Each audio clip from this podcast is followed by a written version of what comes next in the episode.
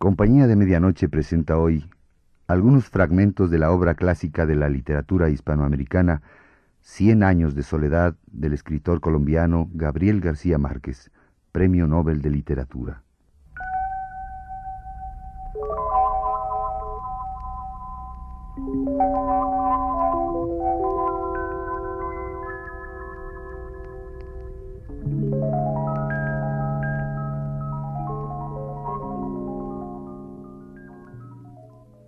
Es ese tipo? preguntó José Arcadio Buendía.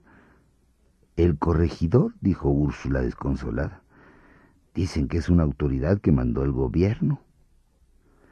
Don Apolinar Moscote, el corregidor, había llegado a Macondo sin hacer ruido.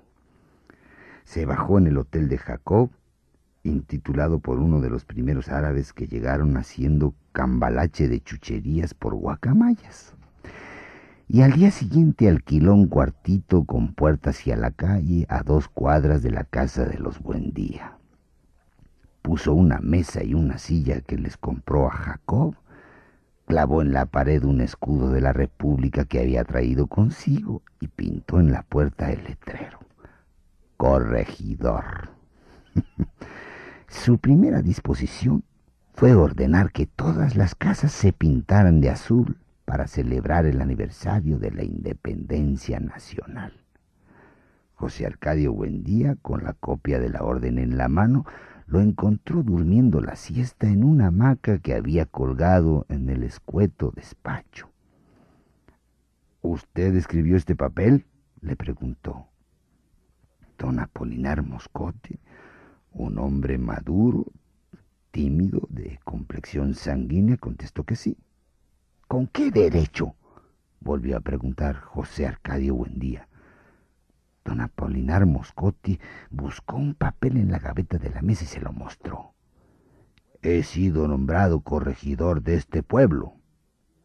José Arcadio Buendía ni siquiera miró el nombramiento. En este pueblo no mandamos con papeles, dijo sin perder la calma. Y para que lo sepa de una vez, no necesitamos ningún corregidor porque aquí no hay nada que corregir. De modo que si usted se quiere quedar aquí como otro ciudadano común y corriente, sea muy bienvenido, concluyó José Arcadio Buendía.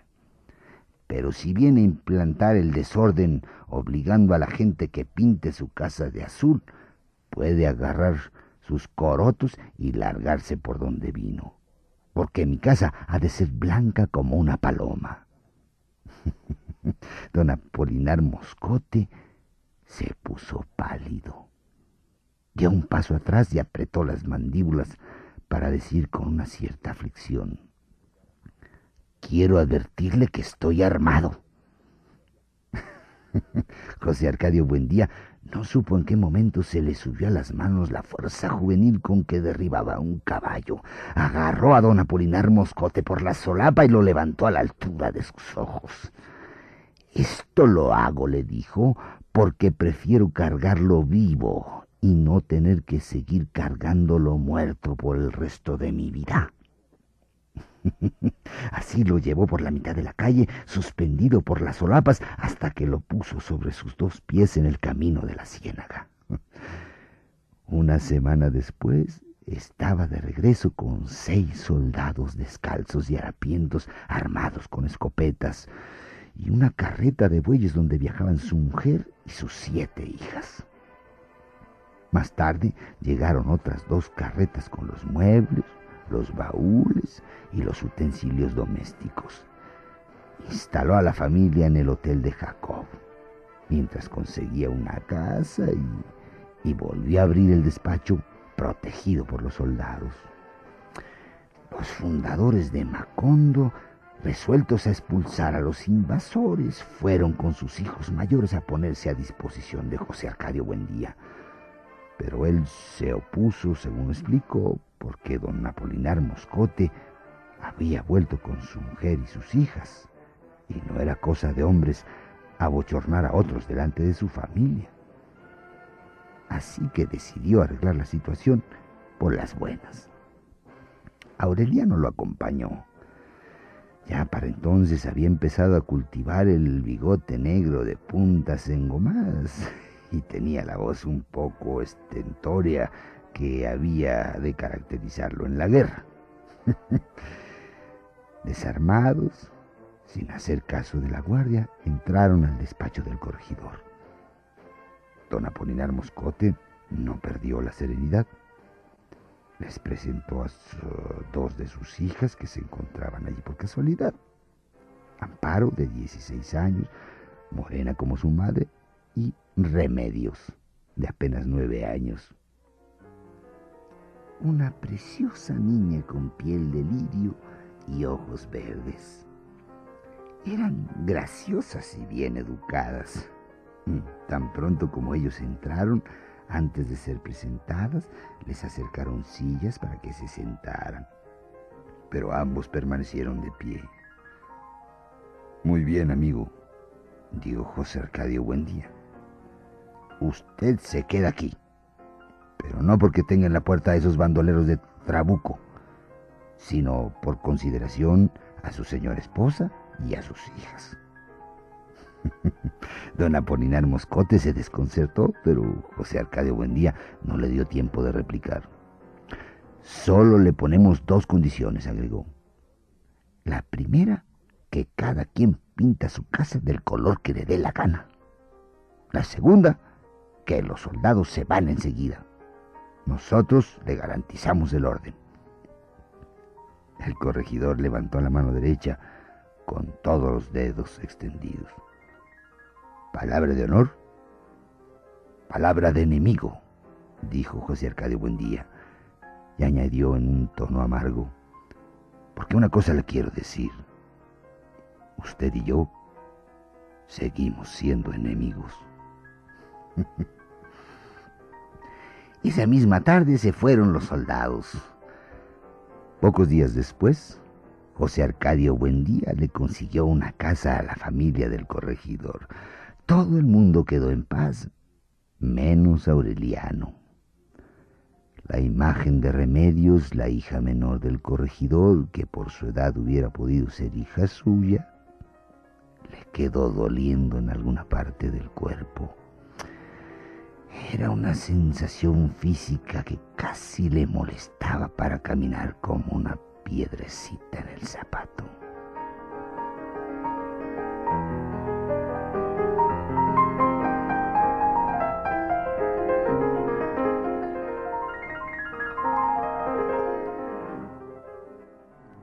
La casa nueva, blanca como una paloma, fue estrenada con un baile. Úrsula había concebido aquella idea desde la tarde en que vio a Rebeca y a Amaranta convertidas en adolescentes. Y casi puede decirse que el principal motivo de la construcción fue el deseo de procurar a las muchachas un lugar digno donde recibir las visitas. Para que nada restara esplendor a este propósito, trabajó como un galeote mientras ejecutaban las reformas. De modo que, antes de que se estuvieran terminadas, había encargado costosos menesteres para la decoración y el servicio, y el invento maravilloso que había de suscitar el asombro del pueblo y el júbilo de la juventud. la pianola. La llevaron a pedazos empacada en varios cajones que fueron descargados junto con los muebles vieneses, la cristalería de Bohemia, la vajilla de la Compañía de las Indias, los manteles de Holanda y una rica variedad de lámparas y palmatorias y floreros, paramentos y tapices. La casa importadora envió por su cuenta un experto italiano Pietro Crespi para que armara y afinara la pianola, instruyera a los compradores en su manejo y los enseñara a bailar la música de moda impresa en seis rollos de papel. Pietro Crespi era joven y rubio, el hombre más hermoso y mejor educado que se había visto en Macondo tan escrupuloso en el vestir que a pesar del calor sofocante trabajaba con la almilla brocada y el grueso saco de paño oscuro. Empapado en sudor, guardando una distancia reverente con los dueños de la casa, estuvo varias semanas encerrado en la sala con una consagración similar a la de Aureliano en su taller de orfebre.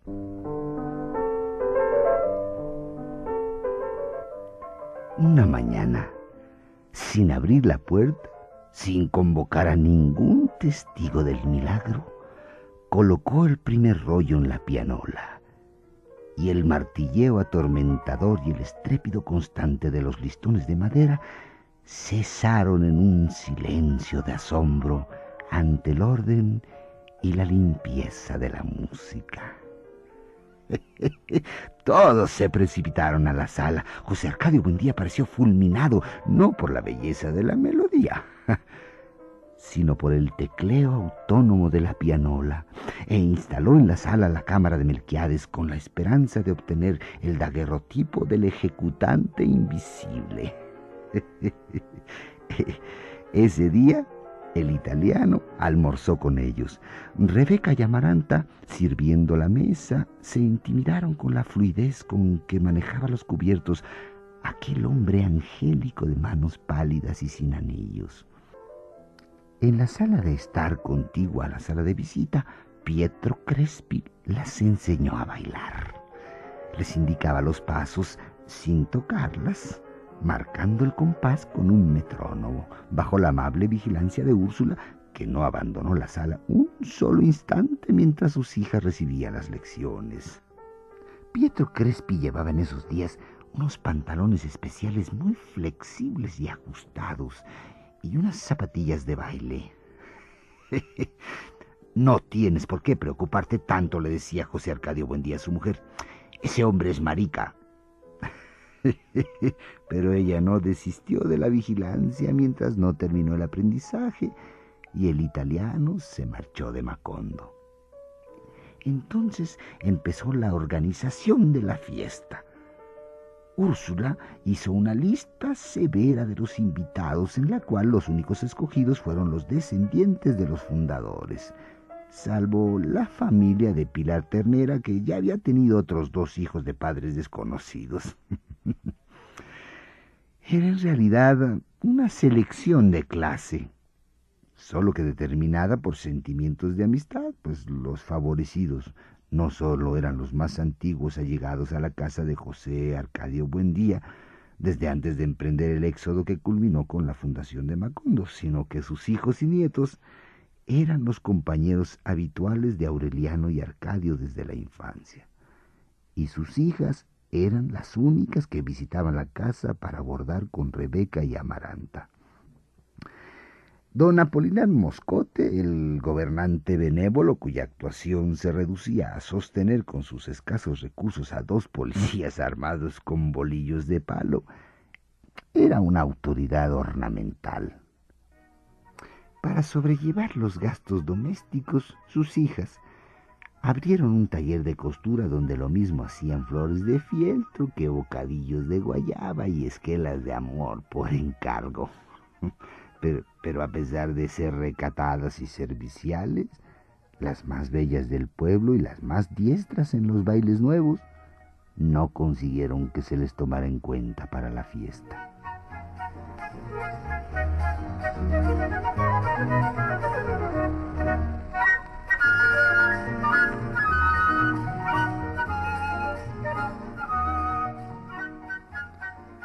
Una tarde, sin ningún motivo, Amparo Moscote pidió permiso para conocer la casa.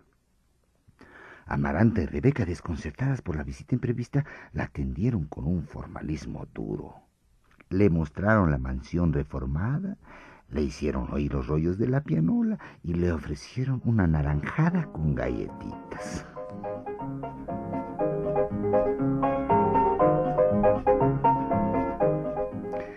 Amparo dio una lección de dignidad, de encanto personal, de buenas maneras que impresionó a Úrsula en los breves instantes en que asistió a la visita. Al cabo de dos horas, cuando la conversación empezaba a languidecer, Amparo aprovechó un descuido de Amaranta y le entregó una carta a Rebeca. Ella alcanzó a ver el nombre de la muy distinguida señorita doña Rebeca Buendía, escrito con la misma letra metódica, la misma tinta verde y la misma disposición preciosista de las palabras con que estaban escritas las instrucciones de manejo de la pianola. y dobló la carta con la punta de los dedos y se la escondió en el corpiño mirando a Amparo Moscote, con una expresión de gratitud sin término ni condiciones y una callada promesa de complicidad hasta la muerte. La repentina amistad de Amparo Moscote y Rebeca Buendía despertó las esperanzas de Aureliano.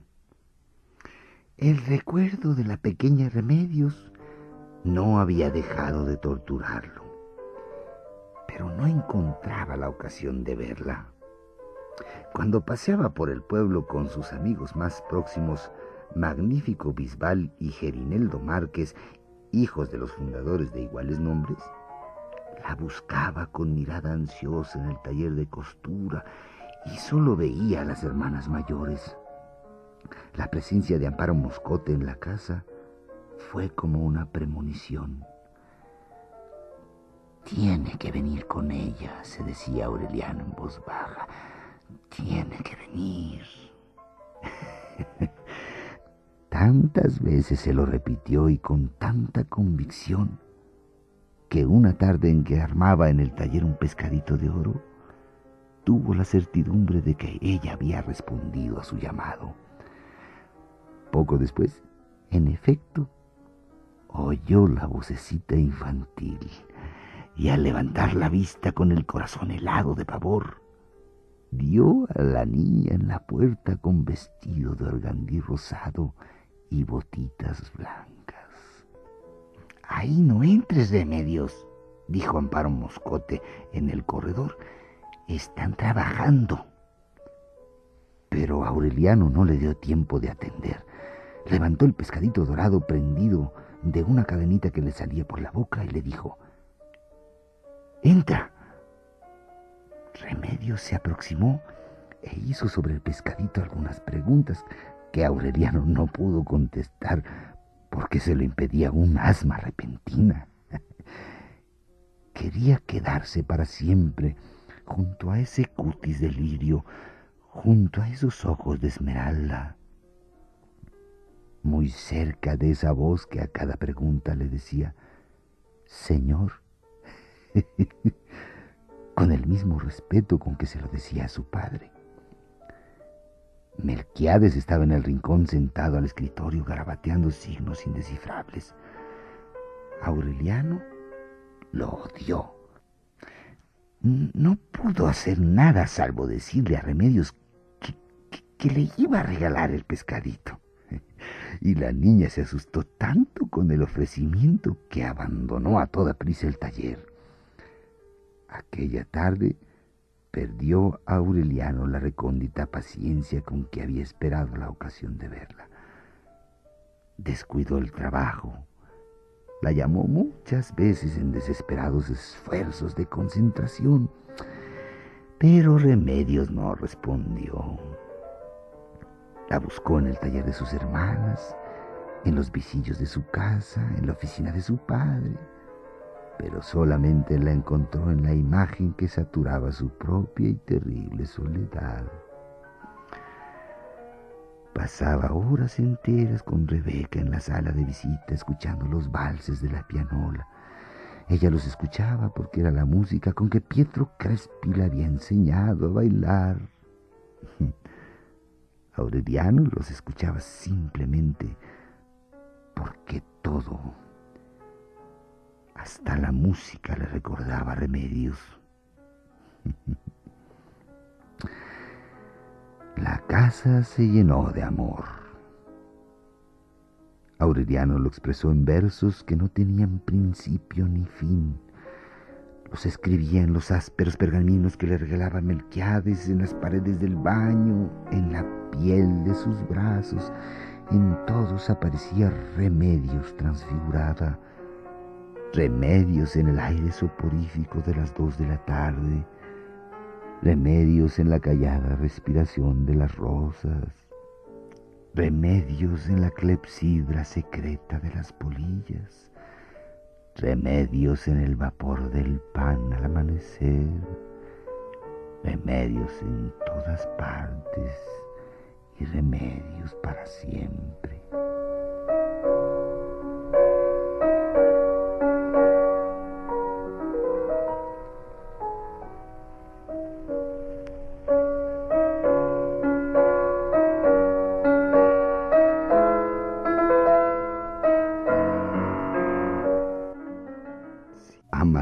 Sufrió un acceso de calenturas. También ella padecía la espina de un amor solitario. Encerrada en el baño, se desahogaba del tormento de una pasión sin esperanzas, escribiendo cartas febriles que se conformaba con esconder en el fondo del baúl. Úrsula no consiguió, en prolongados e insidiosos interrogatorios, averiguar las causas de la postración de Amaranta.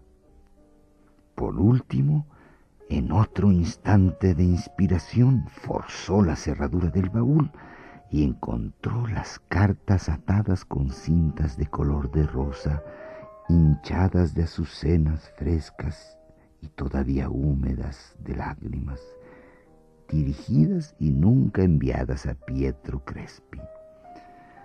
Llorando de furia, maldijo la hora en que se le ocurrió comprar la pianola, prohibió las clases de bordado y decretó una especie de luto sin muerto que había de prolongarse hasta que las hijas desistieran de sus esperanzas. Fue inútil la intervención de José Arcadio Buendía, que había rectificado su primera impresión sobre Pietro Crespi. Y admiraba su habilidad para el manejo de las máquinas musicales.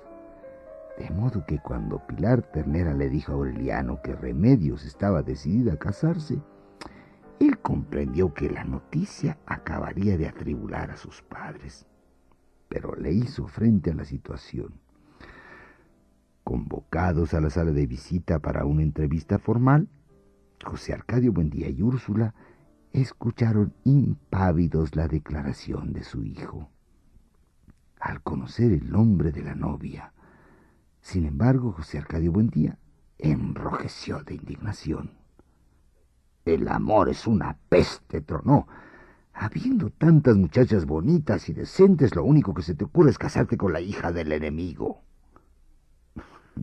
Pero Úrsula estuvo de acuerdo con la elección confesó su afecto hacia las siete hermanas Moscote por su hermosura, su laboriosidad, su recato y su buena educación, y celebró el acierto de su hijo.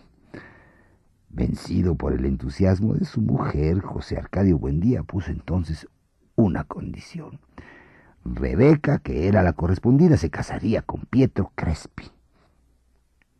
Úrsula llevaría a Amaranta en un viaje a la capital de la provincia cuando tuviera tiempo para que el contacto con gente distinguida la aliviara de su desilusión. Rebeca recobró la salud tan pronto como se enteró del acuerdo y escribió a su novio una carta jubilosa que sometió a la aprobación de sus padres y puso al correo sin servirse de intermediarios. Amaranta fingió aceptar la decisión y poco a poco se restableció de las calenturas, pero se prometió a sí misma que Rebeca se casaría solamente pasando por encima de su cadáver. El sábado siguiente, José Arcadio Buendía se puso el traje de paño oscuro, el cuello de celuloide y las botas de gamuza que había estrenado la noche de la fiesta y fue a pedir la mano de Remedios Moscote. El corregidor y su esposa lo recibieron al mismo tiempo complacidos y conturbados porque ignoraban el propósito de la visita imprevista. Y luego creyeron que le había confundido el nombre de la pretendida.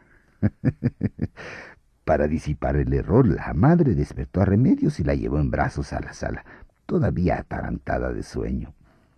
Le preguntaron si en verdad estaba decidida a casarse, y ella contestó lloriqueando que solamente quería que la dejaran dormir.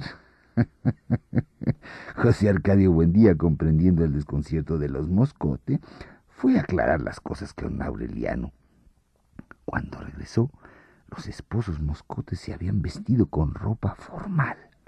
Habían cambiado la posición de los muebles y puesto flores nuevas en los floreros, y lo esperaban en compañía de sus hijas mayores. Agobiado por la ingratitud de la ocasión y por la molestia del cuello duro, José Arcadio Buendía confirmó que, en efecto, Remedios era la elegida. Esto no tiene sentido, dijo consternado don Apolinar Moscote. Tenemos seis hijas más, todas solteras y en edad de merecer, que estarían encantadas de ser esposas dignísimas de caballeros serios y trabajadores como su hijo. Y Aureliano pone sus ojos precisamente en la única que todavía se orina en la cama. Su esposa, una mujer bien conservada, de párpados y ademanes afligidos, le reprochó su incorrección. Cuando terminaron de tomar el batido de frutas, habían aceptado complacidos la decisión de Aureliano. Solo que la señora de Moscote suplicaba el favor de hablar a solas con Úrsula.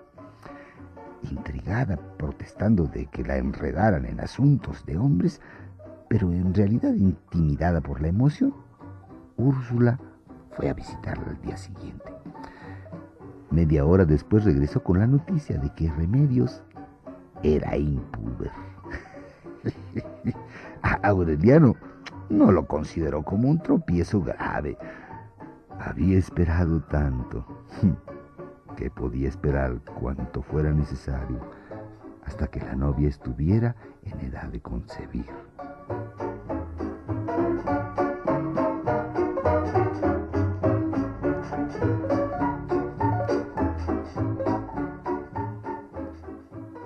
Aureliano Buendía y Remedios Moscote se casaron un domingo de marzo ante el altar que el padre Nicanor Reina hizo construir en la sala de visitas. Fue la culminación de cuatro semanas de sobresaltos en casa de los Moscote, pues la pequeña Remedios llegó a la pubertad antes de superar los hábitos de la infancia. a pesar de que la madre la había leccionado sobre los cambios de la adolescencia, una tarde de febrero irrumpió dando gritos de alarma en la sala donde sus hermanas conversaban con Aureliano y les mostró el calzón embadurnado de una pasta achocolatada. Se fijó un mes para la boda. Apenas hubo tiempo de enseñarla a lavarse, a vestirse sola, a comprender los asuntos elementales de un hogar. La pusieron a orinar en ladrillos calientes para corregirle el hábito de mojar la cama. Costó trabajo convencerla de la inviolabilidad del secreto conyugal, porque Remedios estaba tan aturdida y al mismo tiempo tan maravillada con la revelación que quería comentar con todo el mundo los pormenores de la noche de bodas. Fue un esfuerzo agotador pero en la fecha prevista para la ceremonia, la niña era tan diestra en las cosas del mundo como cualquiera de sus hermanas. Don Apolinar Moscote la llevó del brazo por la calle adornada con flores y guirnaldas entre el estampido de los cohetes y la música de varias bandas, y ella saludaba con la mano y daba las gracias con una sonrisa a quienes le deseaban buena suerte desde las ventanas. Aureliano, vestido de paño negro, con los mismos botines de charol con ganchos metálicos que había de llevar pocos años después frente al pelotón de fusilamiento, tenía una palidez intensa y una bola dura en la garganta cuando recibió a su novia en la puerta de la casa y la llevó al altar. Ella se comportó con tanta naturalidad con tanta discreción que no perdió la compostura, ni siquiera cuando Aureliano dejó caer el anillo al tratar de ponérselo. en medio del murmullo y el principio de confusión de los convidados, Ella mantuvo en alto el brazo con el mitón de encaje y permaneció con el anular dispuesto hasta que su novio logró pasar el anillo con el botín para, que no siguiera rodando hasta la puerta y regresó ruborizado al altar. Su madre y sus hermanas sufrieron tanto con el temor de que la niña hiciera una incorrección durante la ceremonia, que al final fueron ellas quienes cometieron la impertinencia de cargarla para darle un beso. Desde aquel día se reveló el sentido de responsabilidad, la gracia natural, el reposado dominio que siempre había de tener remedios ante las circunstancias adversas. Fue ella quien de su propia iniciativa puso aparte la mejor porción que cortó del pastel de bodas y se la llevó en un plato con un tenedor a José Arcadio Buendía amarrado al tronco del castaño, encogido en un banquito de madera bajo el cobertizo de palmas, el enorme anciano descolorido por el sol y la lluvia hizo una vaga sonrisa de gratitud y se comió el pastel con los dedos, masticando un salmo ininteligible. La única persona infeliz en aquella celebración estrepitosa que se prolongó hasta el amanecer del lunes fue Rebeca Buendía. Era su fiesta frustrada. Por acuerdo de Úrsula, su matrimonio debía celebrarse en la misma fecha. Pero Pietro Crespi recibió el viernes una carta con el anuncio de la muerte inminente de su madre. La boda se aplazó Pietro Crespi se fue para la capital de la provincia una hora después de recibir la carta y en el camino se cruzó con su madre, que llegó puntual la noche del sábado y cantó en la boda de Aureliano el aria triste que habría preparado para la boda de su hijo. Pietro Crespi regresó a la medianoche del domingo a barrer las cenizas de la fiesta después de haber reventado cinco caballos en el camino tratando de estar en tiempo para su boda. Nunca se averiguó quién escribió la carta. Atormentada por Úrsula, Amaranta lloró de indignación y juró su inocencia frente al altar que los carpinteros no habían acabado de desarmar.